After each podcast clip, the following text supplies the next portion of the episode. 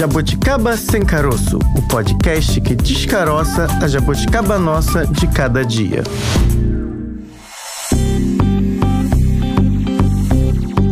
Está no ar mais um Jabuticaba Sem Caroço, o nosso, meu, dela e seu podcast que está no ar de segunda a sexta-feira. Correto? Bárbara Pereira rimou, viu? É tudo nosso, Francine Augusto. Uhul. Tudo nosso, meu, seu e do Jabuticaber, ou da Jabuticaber, ou de Jabuticaber, que escuta a gente. Isso aí, como acontece toda quarta-feira, a gente vai trazer aqui jabuticabas nossas de cada dia, jabuticabas brasileiras. Parece um pleonasmo isso. A jabuticaba já é nossa, mas são assuntos importantes a gente precisa trazer aqui pro nosso podcast e contar com a sua participação. Não só na quarta-feira, você pode participar de segunda a sexta, fique à vontade, mas principalmente no programa de hoje é importante falarmos sobre isso, Bárbara. Show preconceito. Mais uma jabuticaba?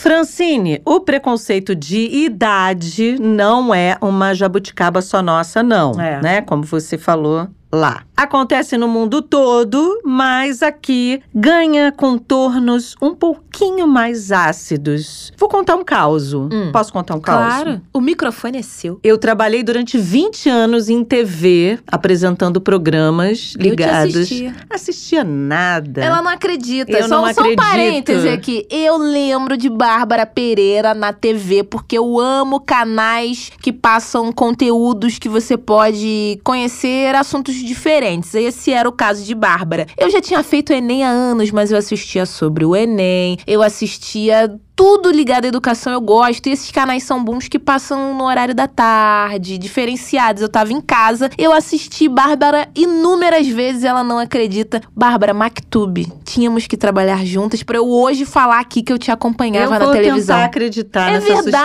história. Nunca mandou nenhuma cartinha. Não, carta, realmente, eu já não sou dessa Nunca época. mandou nenhum e-mail. É, e-mail já e-mail é poderia ter também. mandado. É, mas poderia ter mandado. Bárbara lá mas de cabelinho enfim. curtinho, falando Vou de educação. contar, então. Mas continua, vai, vai, vai, perdão. Trabalhei durante anos em TV e apresentava um programa específico. E aí, uma vez, uma pessoa da direção, não vou aqui ficar entregando nomes. A Ana, é, mentira, não sei se é a Ana não, gente.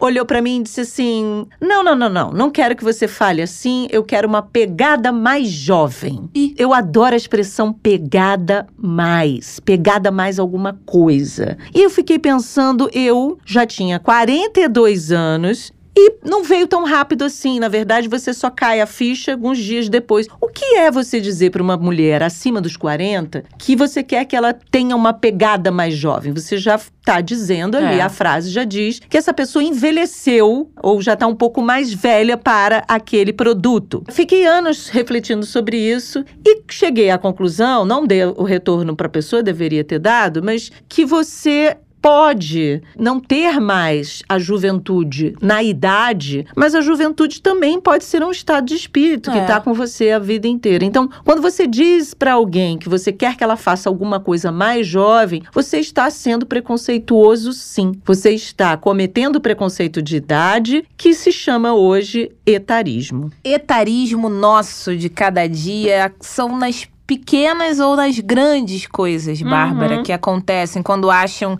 que uma mulher com determinada idade não consegue fazer isso ou aquilo. Eu acho que quase sempre, né, nos preconceitos, na escala lá, se a gente pode dizer assim, na escala, se podemos dizer assim, as mulheres sempre sofrem mais. Porque um homem mais velho, com seus cabelos grisalhos e tem aquele glamour, aquele charme, se a mulher decide não pintar o cabelo ou até se pintar também de, de tons mais claros, enfim, até ficar da cor com os cabelos mais brancos, tá errado. Ai, tá feia, não tá se cuidando. Na pandemia, muitas decidiram mudar, ai, não vou ficar nessa tortura de pintar o cabelo. Apresentadoras de televisão foram julgadas, ai, mas não tá se cuidando. Talvez esse é o momento que ela tá mais se cuidando, assumindo como ela ou ele é, vivem aquele momento e é uma pressão o tempo todo. Nós, mulheres, sofremos inúmeros preconceitos, mas acredito que na questão do etarismo a gente tá, infelizmente, nesse ranking. E a ficha precisa precisa cair. Ah, é. O Brasil precisa cair na real, porque hoje temos cerca de 16% da população com idades acima de 60 anos. E a tendência é de envelhecimento crescente, porque a expectativa é de que em 2050 o país tenha mais idosos do que crianças. Então, se a gente quiser que essa população inteira tenha uma vida com qualidade, é preciso combater desde já a ideia ou a relação entre envelhecimento e incapacidade. A gente está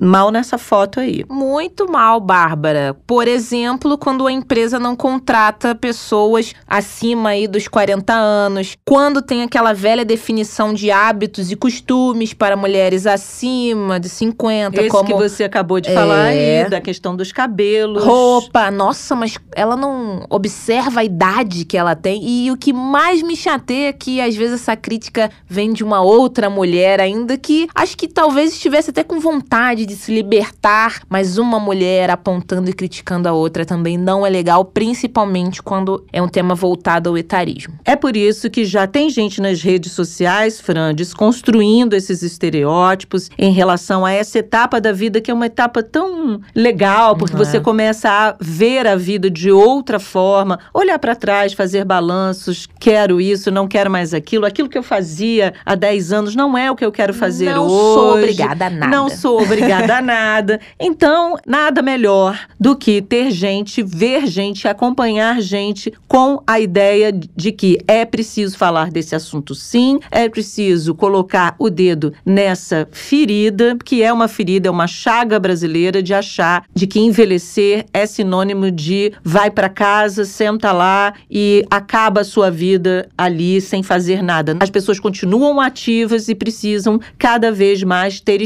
espaços, diferentes espaços, não só no mercado de trabalho, para poder ter a sua atividade, fazer as suas atividades, ou seja, ser feliz, ser plena da maneira que quiser ser. Esse é o tema da nossa primeira conversa com uma entrevistada super especial. Vamos ouvi-la. Só quem vive é quem sabe. A nossa conversa agora é com Cris, que era guerra, agora é paz. A gente vai entender melhor nessa conversa. Ela é uma jornalista, escritora, fala de diversos assuntos, mas hoje a gente vai falar com ela especificamente do preconceito à idade, que tem aí alguns nomes: etarismo, É. ageísmo, idadismo. A gente vai entender melhor com a Cris. Cris, muito obrigada por aceitar conversar com a gente aqui no nosso podcast. É um prazer, obrigada. Eu que agradeço. É sempre um prazer. Muito obrigada.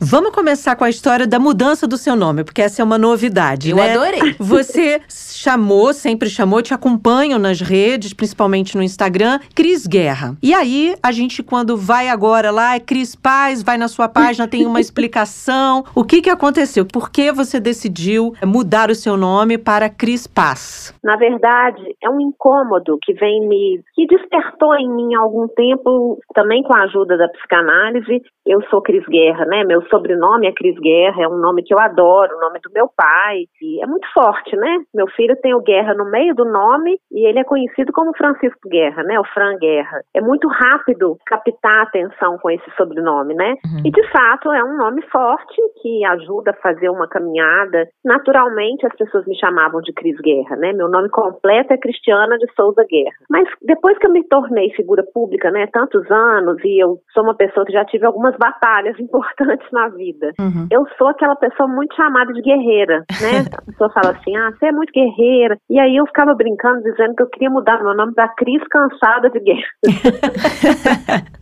E a minha, a minha psicanalista sempre puxou um pouco isso. Um dia eu fiz uma sessão e ela falou comigo: Eu acho que você está com mania de fazer limonada. Manda um limão, você já faz a limonada, virou fábrica, né? E eu uso isso para encerrar meu último livro, que chama Fundo do Poço, o lugar mais visitado do mundo, em que eu falo desse lugar que todo mundo visita, que é um lugar que pode nos ensinar muita coisa e tal. A última crônica do fim do livro, a última crônica do livro, fala um pouco sobre isso, sobre essa libertação da fábrica de limonada, né? Eu falo que eu quero franquear, mas não quero mais ficar atrás do balcão de ser mesmo, não. e aí eu tinha muita vontade de procurar uma numeróloga, quer dizer, um numerólogo. Eu tinha um, um telefone de um numerólogo, mas nunca procurava. Até que uma numeróloga me encontrou sem querer. Ela oh. foi no lançamento desse meu último livro, no final do ano passado. Ela era amiga de uma amiga, amiga de uma conhecida que se tornou amiga, mas era uma leitora e tal. E aí eu falei com a Claudinha, ai, a Nanda é tão legal. E a Claudinha falou assim, ela é numeróloga. Eu falei, ah, pronto, agora. Agora, agora é minha chance. ah, é. E agora eu fui chamada para fazer o negócio. E aí a Nanda fez um estudo numerológico da numerologia cabalística. Eu sou uma pessoa muito. Eu, eu realmente acredito no imponderável. Eu sou uma pessoa que a minha fé é o amor, é, e eu acredito na energia das coisas, né? Eu acho que realmente energia é algo que a gente toca praticamente, ainda mais quando a gente é figura pública, a gente percebe isso. E a questão das palavras, né? Eu, eu tenho uma relação muito forte com o simbolismo das palavras. E aí a Nanda fez o estudo e não estava bom, não. o Cris Guerra sugeria, né, assim, segundo ela, sugeria uma, um reestudo, uma, uma harmonização, que eu brinco que não é uma harmonização facial, é uma, uma harmonização do nome. E aí ela sugeriu que eu usasse meu sobrenome do meio com um acento, isso por causa das contas, né, que tem toda uma hum. conta e tal. E aí eu falei, não, mas de Cris Guerra para Cris Souza não vai rolar, não. Ela falou, eu sabia que você ia falar isso. E meu namorado sugeriu o Cris Pass. E aí, na mesma hora, eu ri da cara dele, mas no, segundo seguinte eu falei, isso é bom. E passei pra Nanda, ela se debruçou num estudo durante o sábado todo, ficou animadíssima e falou, Cris, é maravilhoso o Cris Pass, mas tem que ter essa crase, esse, esse acento hum. grave, né, pra trás. Que eu achei charmosíssimo. Eu sou muito obediente e falei, então tá, vamos nessa. Muita gente acha que é uma loucura. Mas eu acho que na verdade, esse paz, ele vem para completar a história, não vem para negar, nem para esconder, né? Eu uhum. falo que assim, gente, eu não estou sendo procurada pelo Serasa. Ótima é história. É apenas uma evolução. É claro que é difícil fixar, porque muita gente não acostuma, até eu às vezes esqueço que eu mudei de nome.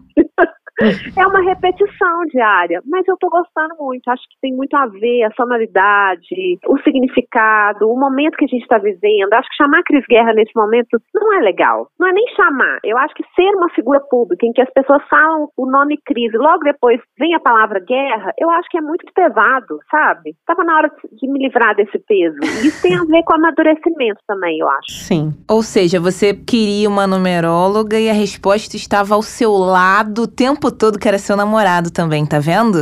É, exato. E ele, meu namorado adora brincar, porque é, apesar de eu não gostar muito desse termo, né, eu, eu também trabalho como influenciadora. Não acho que esse termo é adequado, porque a gente não tá aí para influenciar, né? A gente uhum. influencia por consequência. Mas ele brinca que ele fala que ele é o influenciador da influenciadora.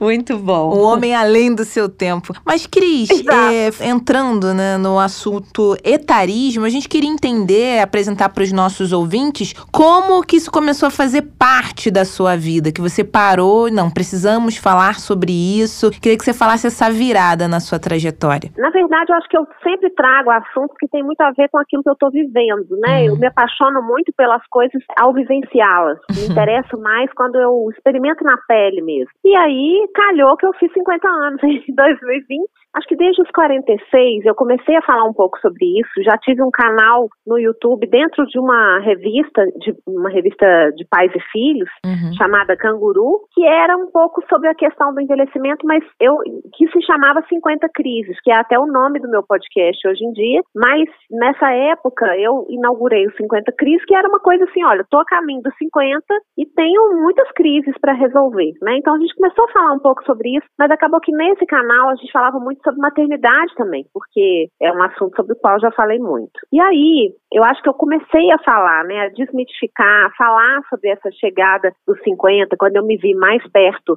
dos 50 do que dos 40. E quando, em 2020, durante a pandemia, eu criei um podcast e estreiei um podcast no dia do meu aniversário, de 50 anos, chamado 50 Crises. Aí era uma outra fase, uma outra coisa. Eu, eu pesquei esse nome que eu gosto muito, e o interessante é que esse nome evoluiu. Desses 46 até os 50, esse nome ele ganhou um outro significado, porque eu descobri que eu estava mais múltipla do que nunca. E mesmo ouvindo, assim, às vezes, de algumas pessoas, você precisa focar, eu acho que eu descobri que, a, que os meus 50 anos eram muito poderosos. Então, eu estava com os olhos muito mais abertos do mundo. Eu, eu, sou uma pessoa mais interessante hoje, porque eu me interesso por mais coisas. E aí, começamos a falar, eu, eu criei o podcast 50 Crise, que não é sobre envelhecimento, mas é sobre, sobre essa multiplicidade, também inclui o envelhecimento. E quando foi em 2021, em janeiro, eu faço parte de um, uma agência de influenciadores, 50 mais, eu estou no casting dessa agência, uhum. e aí essa agência chamada Silvermaker falou, Cris, a gente está fazendo um movimento aqui porque o Porta dos Fundos fez um vídeo, um sketch que incomodou todo mundo, que ele, ele fala de uma mãe que tem 57 anos, ela não aparece, mas é de uma maneira muito preconceituosa. E eu fui lá, realmente fiquei bem incomodada também, e fui fazer um vídeo para apoiar esse movimento que chamava Atualiza Porchat. Na verdade, era um, era um vídeo em que o Porchat atuava. E aí eu fiz um vídeo, mas eu falei, olha, eu vou fazer um vídeo calmo, tranquilo, mas eu vou trazer muitos dados. Então eu fiz um texto complexo dizendo para ele assim, Porchat, envelhecer não é para os fracos, né? Então assim, tenta se colocar aqui no nosso lugar. E quando eu fiz esse vídeo, foi muito louco, porque ele viralizou tão rapidamente que assim, eu fui na esquina aqui comprar um, um remédio na, na drogaria Araújo, que é famosa aqui em Belo Horizonte, e veio uma velhinha assim, você, a Cris Guerra. é a moça do vídeo? É a moça do vídeo. As pessoas começaram, ele teve uma reverberação muito grande, pelo menos assim, do que eu já experimentei, né? A gente vê viralizações muito poderosas, mas um vídeo que teve 500 mil visualizações é muito poderoso, né? Sim, é. E as pessoas começaram a receber pelo WhatsApp, no Brasil, fora do Brasil, em outros países de língua portuguesa, sabe? Então eu vi que era uma dor muito antiga das pessoas. E que, Sim. de uma certa forma, como comunicadora, eu estava tocando ali naquela dor. E aí as pessoas começaram a falar: ah, você é uma ativista da longevidade. Isso me incomodou um pouquinho, porque eu acho que eu não quero ocupar o meu tempo só envelhecendo. Né? Na verdade, enquanto eu envelheço, eu faço várias outras coisas. Mas aí depois eu pensei que eu acho que qualquer coisa que eu fizer depois dos 50 já será sobre o envelhecimento. E aí eu resolvi entrar um pouco mais nesse assunto e pesquisar, e, e eu adentrei uma comunidade incrível, com informações e com muitas surpresas legais, sabe? Eu falei, gente, eu tô me sentindo uma adolescente envelhecendo, tá muito legal. Cris, eu recebi esse vídeo e exatamente no momento em que eu fazia 50 anos também. Aí, ó. Olha. E esse vídeo me Sim. tocou muito, exatamente por esse fator que você tá apontando. Mexe com coisas, você se acha no auge da sua capacidade intelectual, você Sim. se acha no auge da sua capacidade de relacionamento, pelos anos em Sim. que você já construiu relações com pessoas, você se acha muito empoderada. Mas a sociedade não olha para você dessa forma. Eu estava vendo ali, saiu um dado de uma consultoria, chama iDados, saiu há pouco tempo isso, que o mercado de trabalho exclui duas faixas: os muito jovens e os acima dos 50. E tem um item lá. Por é. que dessa exclusão? Porque acha que as pessoas de 50 anos, acima de 50 anos, não tem capacidade de adaptação. Nossa, é. nós nos adaptamos ao longo da vida a N situações, como não. É uma miopia isso que eu não consigo entender, porque é. parece que os donos das empresas, parece que eles não envelhecem, então. Então eles nunca não experimentam. É uma coisa louca, assim, porque quem que tá desatualizado aí? São os velhos, né? Que eu vou falar de, eu vou chamar de velhos carinhosamente, porque eu acho que a gente pode. Beleza, eu sou velha, eu não quero ser idosa. O idoso eu acho feio, mas acho que velho, beleza. São os velhos que estão desatualizados são as empresas? Eu acho que é um problema psicanalítico das empresas. Elas têm que ir para terapia, não é? Sim. Então, era isso que eu te perguntar, assim, o que, que você tem de retorno das pessoas nesse sentido? Eu imagino que sejam muitas pessoas com as mesmas percepções. Eu não me Sim. sinto assim, mas me colocaram num rótulo assim, que 50 anos é. para cima é como se você tivesse que pegar a sua bolsinha e ir para casa fazer, Pega sei lá.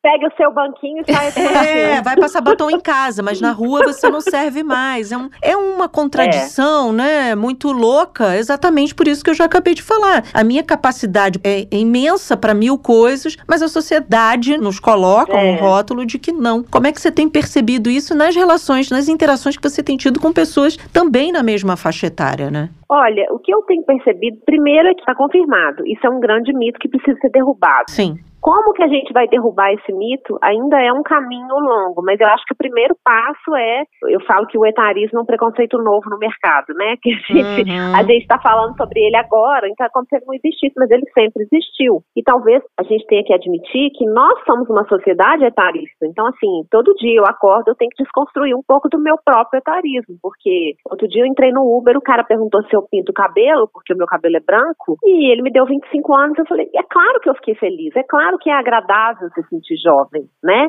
Uhum. Mas assim, por que, que a gente está sempre ligado nesse nome, no valor da juventude? Eu acho que começa com várias desconstruções da própria, desse apego que a gente tem à juventude. Então, acho que a gente pode, por exemplo, começar a mudar. Em vez de falar que você está jovem, é falar que você está bem, que você está vital, que você está com entusiasmo, que você está descansado. Mas jovem não é a palavra, né? Eu acho que a gente não tem que colocar o bom sempre é, debaixo desse adjetivo do jovem. O que eu percebo é cada vez mais as mulheres de 50, homens também, extremamente no auge, né, 50, 60, inclusive tem pesquisas de neurociência mostrando que o auge do cérebro é entre 60 e 70. Então, o que acontece é que a gente está desatualizado sobre isso. Isso é uma desatualização enorme, abrangente, mas que como esse, essa matéria começou agora, a gente está no primeiro certo. semestre desse, dessa matéria, é. é. como se fosse uma nova disciplina, ainda tem muito caminho para percorrer. E é interessante, porque você tem muito paradigma para desconstruir.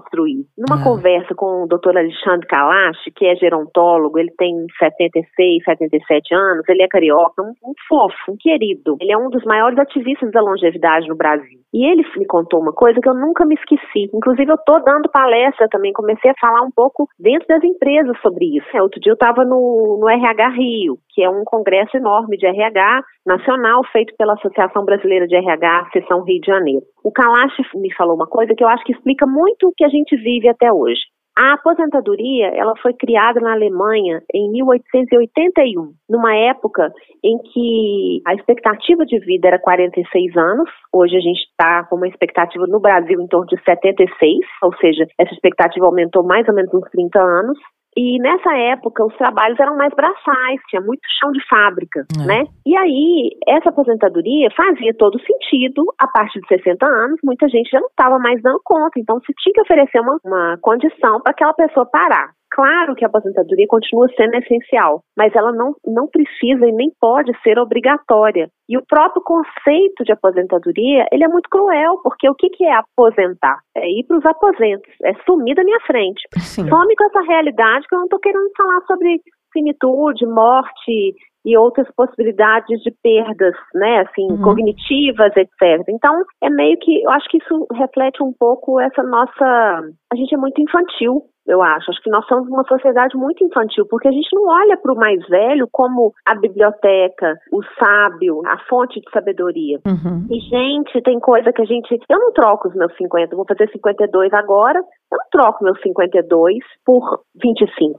Não troco mesmo, não tenho vontade nenhuma de voltar atrás. Nem né? eu, eu era tão careta, chata. Nossa, eu sofria demais. Exatamente. Minha cabeça é muito melhor hoje, imagina. A gente tem os olhos muito mais abertos para as coisas. Mas é claro que a gente também tem que olhar para esse envelhecimento atual como um envelhecimento diferente do envelhecimento da época da minha mãe, por uhum, exemplo. Uhum. Não que aquele seja pior, não é uma questão de juízo de valor também. Mas a gente precisa entender que sim, hoje em dia as pessoas têm mais qualidade de vida, elas podem viver mais, e não é só viver mais, é viver mais e melhor. A gente já desconstruiu uma série de coisas, então a gente sabe que a gente, a gente pode namorar o cara mais novo, Pode é uma palavra um pouco cruel, enfim, é natural esse tipo de coisa acontecer, embora a gente também tenha que continuar desconstruindo vários preconceitos, porque eu acredito que a gente está numa situação política e tem uma pauta de costumes aí tão assustadora, né, que, voltando com coisas tão antigas, né, em relação Sim. à mulher e tudo mais, que a gente vai ter que estar tá sempre lutando. Mas uhum. eu acho que essas coisas permitem que o envelhecimento hoje seja diferente. Então a gente pode, dentro do etarismo, a gente tem a situação específica da mulher que é vista com um preconceito muito maior, uhum. né? Ela tem mais dificuldade no mercado de trabalho, ela é vista como, ai, fulana envelheceu, e o homem não. O homem é. não, ficou só mais charmoso, é, né? Que verdade. bonitinho. Olha como fulana tá velha. O homem é. tá lindo, olha, tá maduro, tá charmoso, né? tá barrigudo, mas tá charmoso. Né? É história, barriga é história. A mulher não pode, coitada de nós. A gente sofre o tempo todo. Agora, o nosso ouvinte que tá acompanhando agora esse bate-papo, é possível abrir duas plataformas ao mesmo tempo. Então, já convido para dar um pulinho nas redes sociais da Cris e ver como Cris é estilosa. Mas um corte de cabelo maravilhoso, tatuagens belíssimas. Já que você falou Obrigada. a respeito do cabelo que você entrou no carro do aplicativo, eu queria saber de você, com esses cabelos brancos belíssimos, se você recebeu algum tipo de comentário negativo em relação a isso, das tatuagens também. Às vezes a gente, jornalista, tem essa questão mais quem é do vídeo, ai, não posso fazer tatuagem É. porque não vão me ver com credibilidade, uma coisa que não tem nada a ver com a outra. Eu queria que você falasse um pouco a respeito disso, se você recebe retorno de mulheres que, nossa, eu queria muito ter essa coragem de deixar os cabelos brancos também, porque imagino que na- nas suas redes você receba muito retorno, né? Então, o que aconteceu é o seguinte, eu acho que eu tô numa situação um pouco privilegiada, porque eu já era uma figura meio pública que está acostumada a quebrar algum paradigma, por- Uhum. né, assim, é, acho que já tinha feito algumas coisas que, em geral, a pessoa fala, nossa, você é muito corajosa. Então, já era tatuada, né, aí quando eu deixo o cabelo branco, que foi uma coisa rápida, na verdade, eu deixei o cabelo crescer um pouquinho, e o, o pouquinho de branco que tinha, eu fui lá e raspei. Então, Hum. eu fiz uma coisa meio revolucionária, e eu filmei esse processo. Foi no dia 6 de setembro de 2019. E foi muito engraçado, porque assim, quando eu coloquei, as pessoas, eu não vi, assim, foram muitos comentários e eu não vi comentários negativos, assim. Se eu vi dois comentários, que era assim, eu lembro de um que era assim, sério mesmo? Aí eu ainda respondi assim, não, é brincadeira. Porque Nossa. assim, é muito engraçado. É. Porque é engraçado, né? As pessoas se incomodam porque você muda de nome, porque você fica com o cabelo branco. Sua Eu vida, né? É muito engraçado, mas eu acho que eu já aprendi a lidar com isso. Então, em, que- em- em relação ao cabelo branco, eu acho que foi muito mais uma. De vez em quando alguém falava assim: ah, mas eu tenho saudade do seu cabelo preto, mas era tão minoria que não incomodava e eu também esse processo do cabelo branco que vai fazer três anos foi um aprendizado também de lidar com o cabelo de cuidar dele melhor aprender qual corte fica melhor agora eu tô deixando ele teve uma época que eu fazia um- uma progressiva assim porque Uhum. meu cabelo ele é um cabelo grosso e é ondulado então às vezes eu deixava ele liso agora eu descobri que o negócio é deixar ele arrepiar igual bruxa assim aí eu virei bruxa não tem mais volta o Tá cabelo já linda. entendeu isso e eu tô adorando, sabe? Então, eu acho que no final o cabelo branco é comigo assim, mas você tem que se, se tatuar, você tem que prestar atenção, você faz as coisas enquanto bélica e tal, e tava incomodadíssima com as minhas tatuagens. E quando a pessoa fala, né, aquela famosa pergunta, e quando você ficar velha? Eu gosto de responder assim, quando eu ficar velha, eu vou ser uma velha tatuada. Em comparação, você vai ser só uma velha. Essas frases ainda são muito comuns, né, Cris? Do tipo, a questão do cabelo. Já ouvi homens dizendo, eu, ta- eu tava ali pensando seriamente em deixar o cabelo branco exatamente por uma série de fatores. Não quero mais pintar, dá trabalho, não queria mais usar química. Mas tem sempre alguém dizendo, não, pelo amor de Deus, você vai ficar É. com uma cara de velha. Mas os homens, quando envelhecem, o cabelo fica branco, como a Francine falou, ah, é um charme, É. né? Pra nós, mulheres, tem uma cobrança tripla, quádrupla, em uma série de coisas. Ah, depois dos 50 não use a saia curta. Depois dos É. 50, é, não queira bancar a moderninha. Ué, por que não? Quem definiu? Exatamente. Exato. Eu, na verdade, eu- acho que essas isas envelhecidas, que não estão conseguindo entender o que está acontecendo no mundo, né? Uhum. Porque dizer que, ai, minha avó é uma velha ridícula, que pessoa infeliz que você é, né, tá? Eu tenho, realmente, eu tenho compaixão de você, porque não é possível que você é um ser humano assim tão detestável, Uhum. né? Que você acha que o outro tem que se enquadrar numa criação que você, né, uma imagem que você criou sobre o que É. que é envelhecer. É não dar a oportunidade do outro viver o que ele quer viver. Exato, eu vejo isso com a minha mudança de nome às vezes. Algumas pessoas falam assim, mas, não, mas é muito confuso, você não acha que eu devia usar Cris Guerra Paz? Eu falei, não, então eu vou voltar atrás, vou voltar atrás, vou mudar de ideia. Gente, eu já comuniquei, é verdade esse bilhete, já comuniquei, isso tá te incomodando? Até minha numeróloga falou isso comigo, ela é uma pessoa sensacional que se tornou amiga, ela falou, engraçado, né, Cris? As pessoas têm uma necessidade muito grande de colocar a gente em caixinha. Então, Uhum. quando a gente sai dessa caixinha, que a pessoa acha que colocou a gente nessa caixinha, fala, ah, não, mas você vai desorganizar tudo, vou ter que colocar tudo de novo aqui. Minha, minha organização foi toda por água abaixo. Já era. Então, a pessoa é de esquerda, ela fuma maconha. Sabe? Como se fosse Uhum. tudo obrigatório. É um pacote de coisas que é de um jeito e de outro. E não é assim. A gente é muito mais surpreendente do que isso. Tem muito mais história para contar do que só um julgamento de segundos, como você disse, é, né? A gente tem várias camadas. E a gente não veio aqui para organizar a caixinha de ninguém. Exato. Deixa a gente não as veio gavetas nesse abertas. plano para organizar a caixinha, muito menos a caixinha do outro. Se a gente não quer organizar nem a nossa, você vai querer organizar a caixinha do outro, né? Que ousadia, Exato, como diriam. Exato. Sabe o que, que eu acho? Eu acho que assim, é ilusão também pensar que, por exemplo, quando você fala do cabelo branco, eu acho que é um processo. Primeiro você tem que perguntar assim, eu quero, quero muito, então Beleza. Uhum. Mas é legal você ter apoio de algumas pessoas. Então eu vou dizer que na minha, É. na minha trajetória eu tive apoio de duas pessoas. O meu namorado e a minha cabeleireira. Então isso foi fundamental.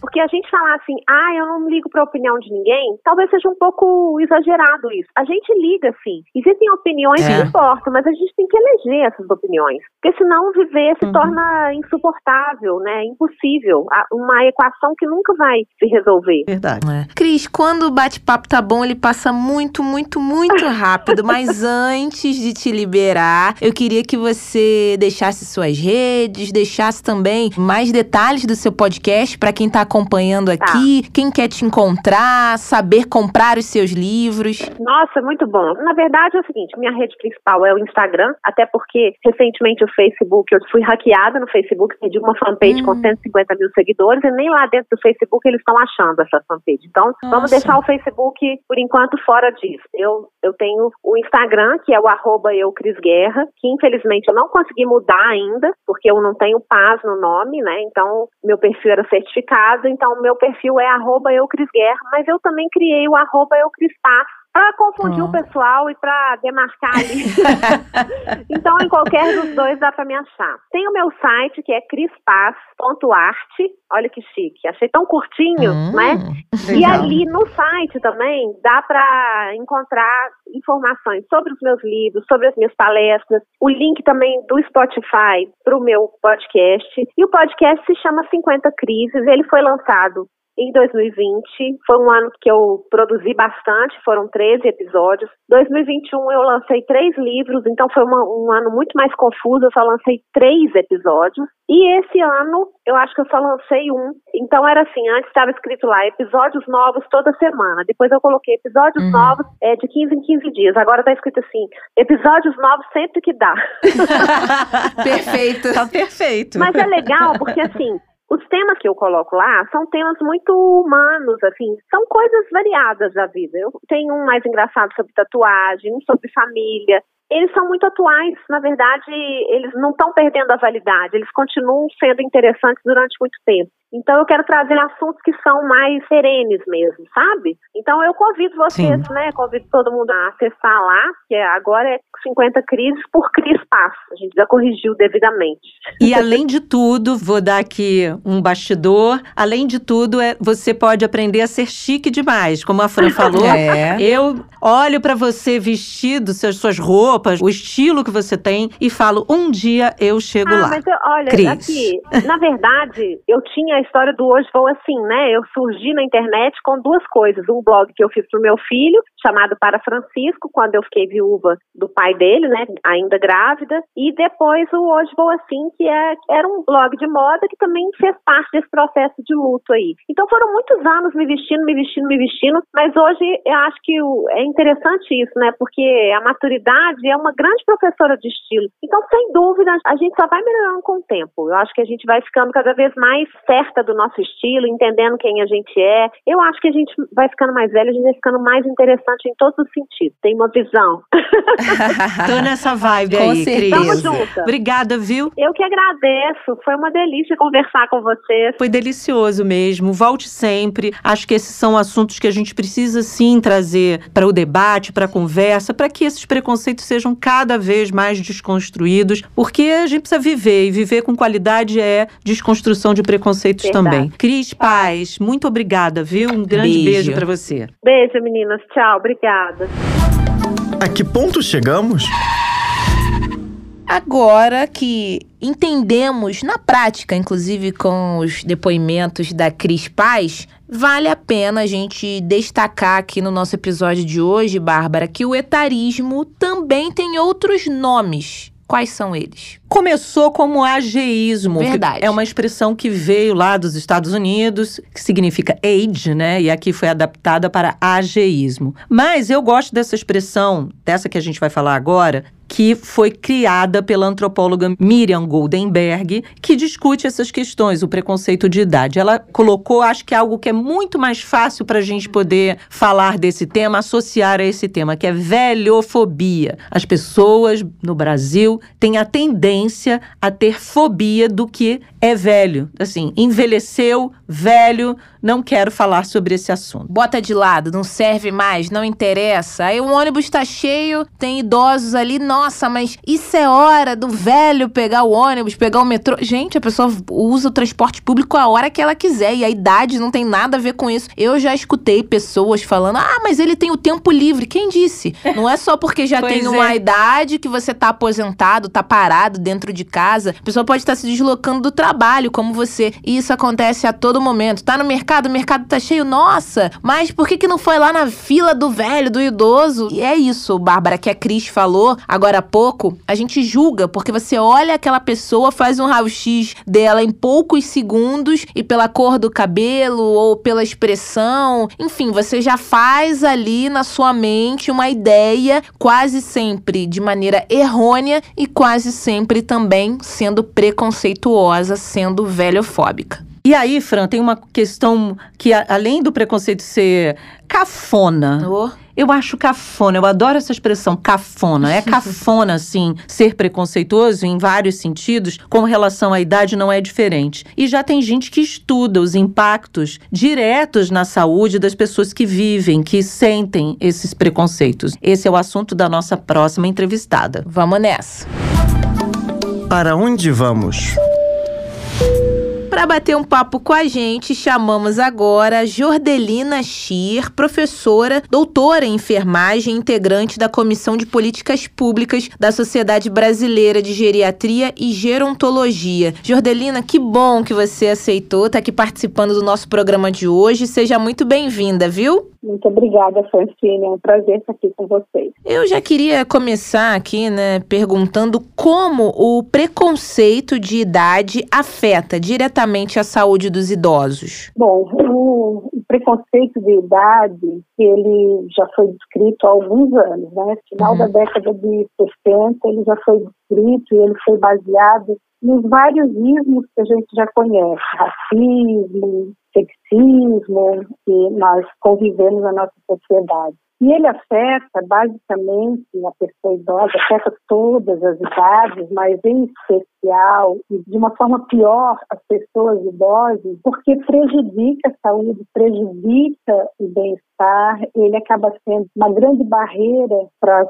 políticas que existem, né, para que elas se tornem mais eficazes, para que elas possam promover o envelhecimento saudável e acaba se refletindo no modo como a gente pensa, como a gente age, no modo como a gente é, como a gente interage com as pessoas. Então, é uma forma muito é, preconceituosa de se relacionar com outras pessoas é, em função do, da questão da idade né, e acaba dando mais ênfase, afetando mais aquelas pessoas que pertencem às chamadas minorias, entre aspas, né, aquelas classes sociais mais carentes, muitas vezes acaba sendo mais benevolente com classes sociais mais altas. Agora, professora, a senhora acha que esse preconceito em relação à idade, ele vem cada vez mais afetando gerações anteriores ao que se considera, né, o período ali chamado de idoso? Sim, é que eu não sei é, falar um dado de pesquisa recente sobre isso, mas a Aham. impressão que a gente tem é que o idadismo ele é considerado um preconceito democrático. Ele atinge a todos, todas as idades. Embora a gente reconheça que ele seja mais perverso para as pessoas idade- é, idosas, né?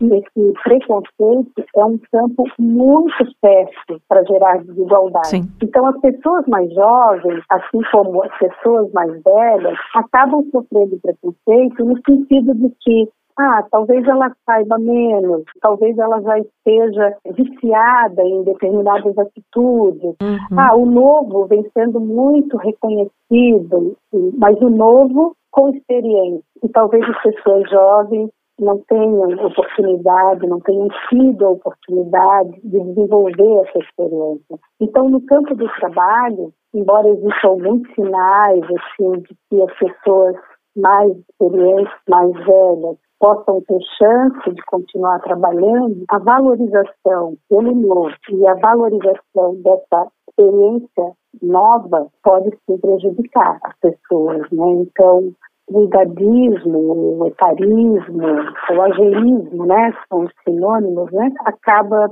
tratando diferente as pessoas em função da idade que elas Daí muitos estereótipos são, são criados, muitos preconceitos são projetados e toda essa discriminação acaba determinando uma doença física, uma doença social, uma doença nas relações, uma doença de comunicação, doença, entre aspas, né? e tornando então cada vez mais difícil o modo de viver e envelhecer, né? o modo como as pessoas se colocam, o modo como as pessoas têm acesso às oportunidades. Você acredita que essa sociedade, essa correria, você tem que responder o WhatsApp, o telefone o tempo todo, você tem que estar na tecnologia, uma premissa, você fazer cinco coisas ao mesmo tempo, acaba aumentando esse preconceito? Sim, inclusive o relatório da Organização das Nações Unidas, né, que, foi, que fala sobre a questão da discriminação por idade, do combate à discriminação por idade, diz que a questão da intergeracionalidade, explorar a intergeracionalidade, trabalhar ações educativas, promover o convívio intergeracional,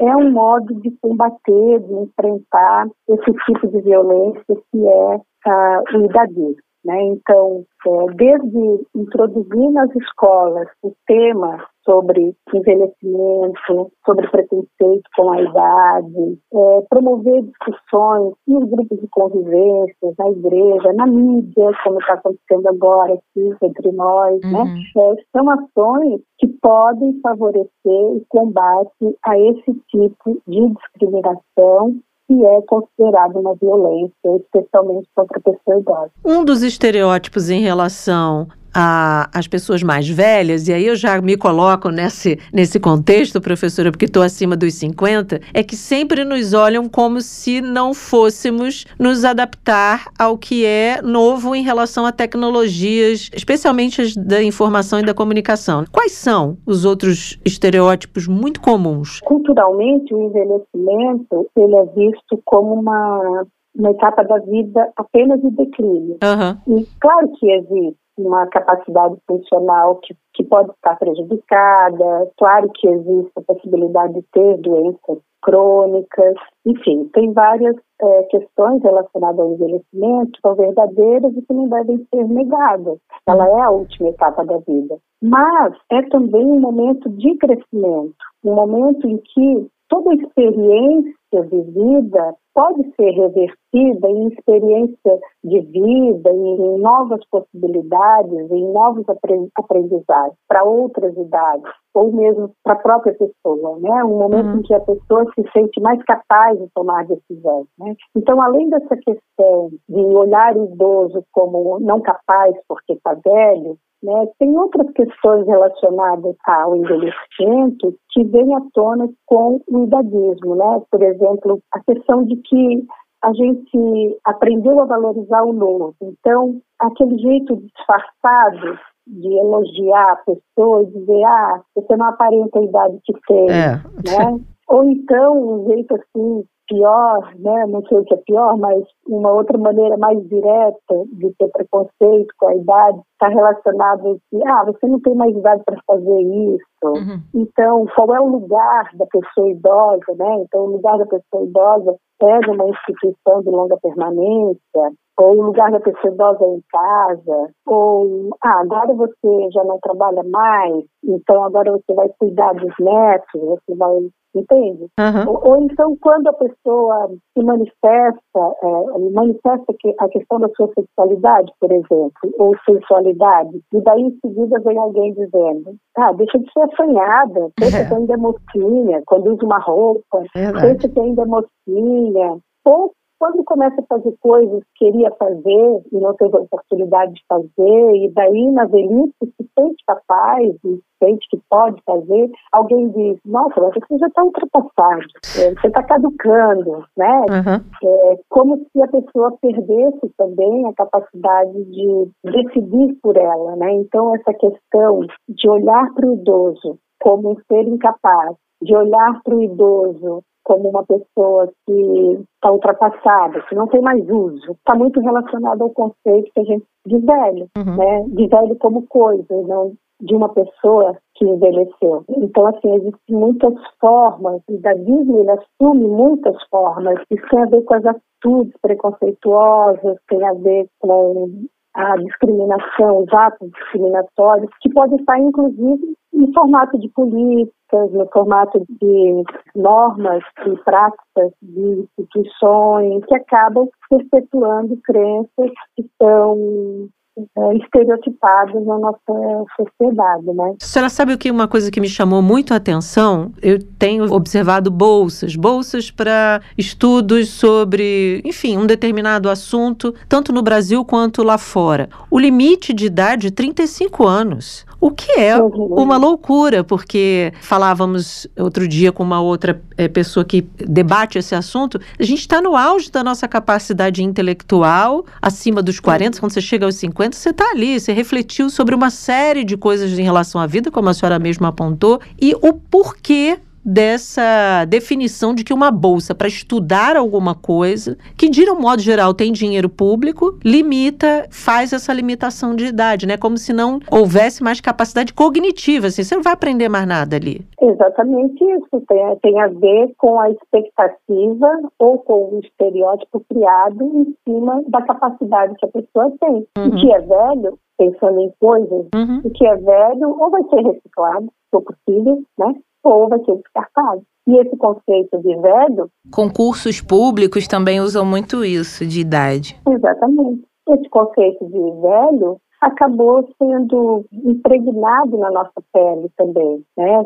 Foi transportado para pessoas, para o ser humano, uma pessoa que não tem mais utilidade. Por que, que eu vou investir numa pessoa que tem 70, 60 anos, ou até 50, né? Com uma expectativa de vida que a gente sabe que aumentou muito, mas que pode acontecer algo, ela pode ficar doente, etc, etc. Se eu posso investir numa pessoa mais jovem, que teoricamente teria uma expectativa de vida maior e uma capacidade funcional mais preservada. Uhum. Né? Então, esse conceito de velho, velho como coisa, acabou sendo introjetado na pessoa como pessoa idosa. E isso hoje é muito questionado, né? Tem estudos e estudos falando sobre isso, tem estudos e estudos falando sobre a capacidade que a pessoa tem de ressignificar a sua existência, né? De contribuir para uma sociedade que precisa de um conhecimento mais sólido e mais humano. Então, eu acho que a gente precisa realmente ficar atento à questão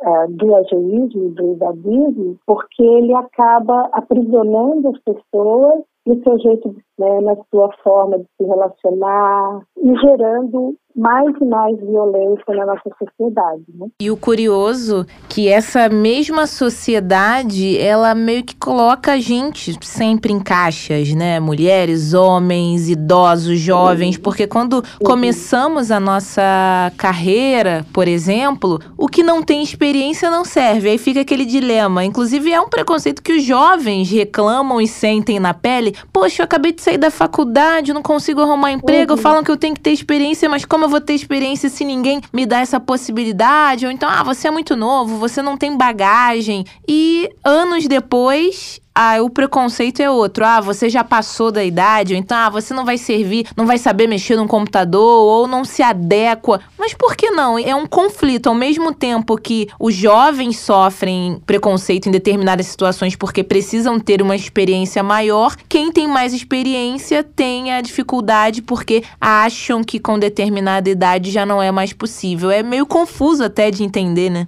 Sim, é confuso. E, e falando da pessoa idosa, a gente precisa pensar num novo contrato social, né, uhum. em termos de envelhecimento, né. Então, eu acho que a primeira coisa é, é, compreender quem é a pessoa idosa, né, uma pessoa de direito, de direito, com certeza, né, que tem que ser compreendida para além desse marcador cronológico que é o 60 mais, nos países desenvolvidos 65, que deve vivenciar a sua velhice, mas é, é uma vivência que é individual, porque cada um envelhece de um jeito, então é também uma velhice heterogênea, que essa pessoa ela é singular e que ela apresenta questões relacionadas à diversidade, por exemplo, a questão da raça, da classe, de gênero, de sexualidade, até a questão da capacidade funcional, da sua capacidade de tomar decisões, com a sua autonomia, como é que ela construiu as suas relações de cuidado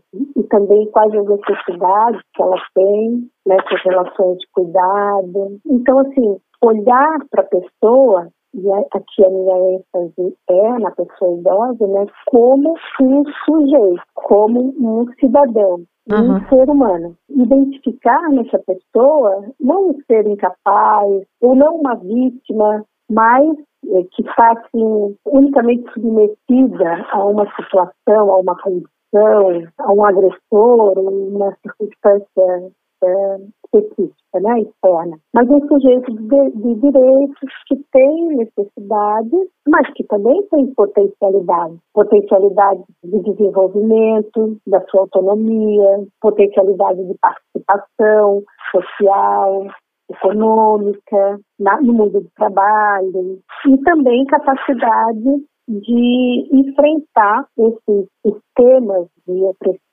e de violência que estão relacionados ao idadismo ou outras questões de violência também, né? Outros tipos de violência também. A senhora falou de uma mudança de contrato, né, no contrato social em relação à população idosa, até porque precisamos já começar a fazer essa mudança, não só porque todos são sujeitos de direitos, mas porque a Organização Mundial da Saúde já fala que em 2030 seremos o quinto país com pessoas com idade superior a 60 anos, ou seja, seremos uma população idosa. Então, que relações vamos ter uns com os outros, né? Se continuarmos nessa linha aí de negar o direito à vida, uma vida de qualidade à população idosa, né? Exatamente. O censo de 2022 foi feito um teste e de, nesse teste foram entrevistadas mais de 100 mil pessoas. Dessas 100 mil pessoas entrevistadas, 16,7% já eram idosos. Uhum.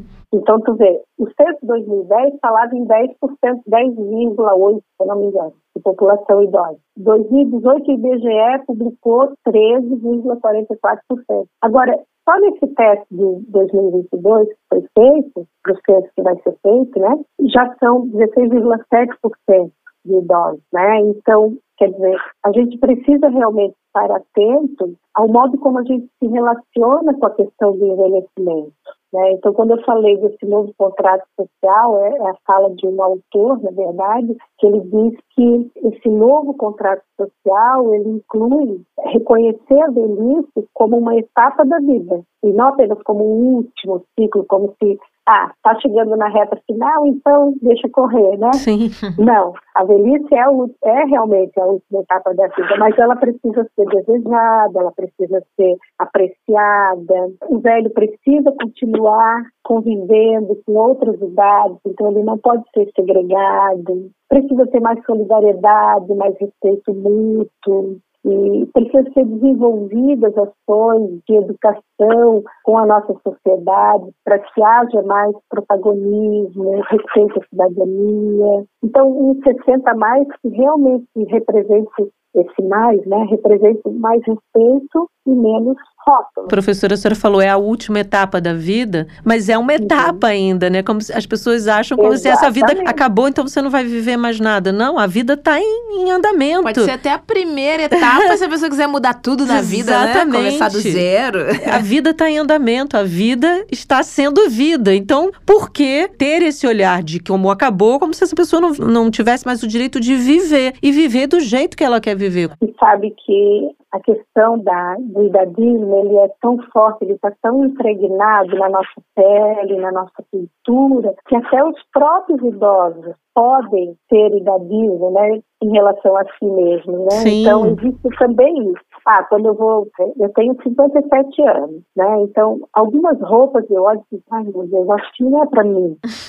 Com tudo que eu estudei, com toda a consciência que eu tenho, tem alguns momentos Sim. que a questão do alto preconceito surge, Uhum. porque a gente vive nessa sociedade. No relatório da ONU, eles falam de uma pesquisa que foi desenvolvida para ver os países que são mais idadistas ou que têm maior possibilidade de ser idadista, né? E eles constataram que países que têm uma sociedade mais velha, ou seja, um número maior de idosos na sociedade, tende a ter um convívio intergeracional maior e, portanto, diminuir o idadismo, uma possibilidade. O Brasil, ele foi destacado como um país moderado na questão do idadismo. Agora, nós vivemos aqui. Eu fiquei pensando nesse resultado. Eu disse, nossa, se nós somos moderados, É. vivendo tudo que a gente vive, e a pandemia eh, levantou o tapete, né? Uhum. Mostrou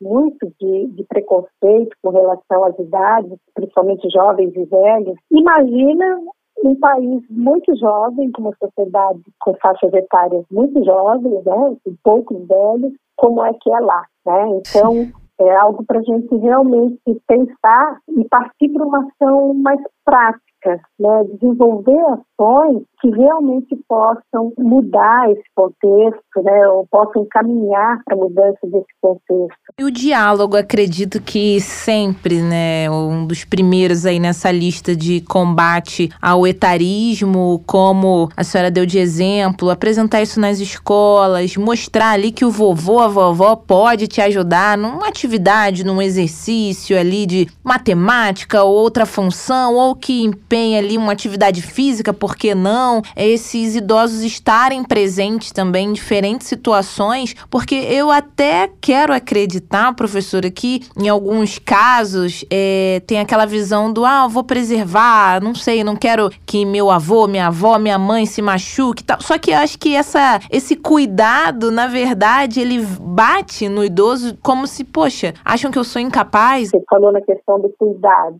Existe uma linha muito tênue do cuidado que acolhe e cuida e do cuidado que oprime, né? É. Pensa assim nas mãos, quando a gente pega alguma coisa na mão, com todo cuidado, né? um copo, uma xícara fininha, preciosa, né, que tu não quer quebrar, e tu segura ela para não deixar cair e para não quebrar, né? Esse cuidado acolhedor, ele pode se transformar num cuidado desastroso ou num descuido se você apertar demais a sua xícara e ela quebrar na sua mão.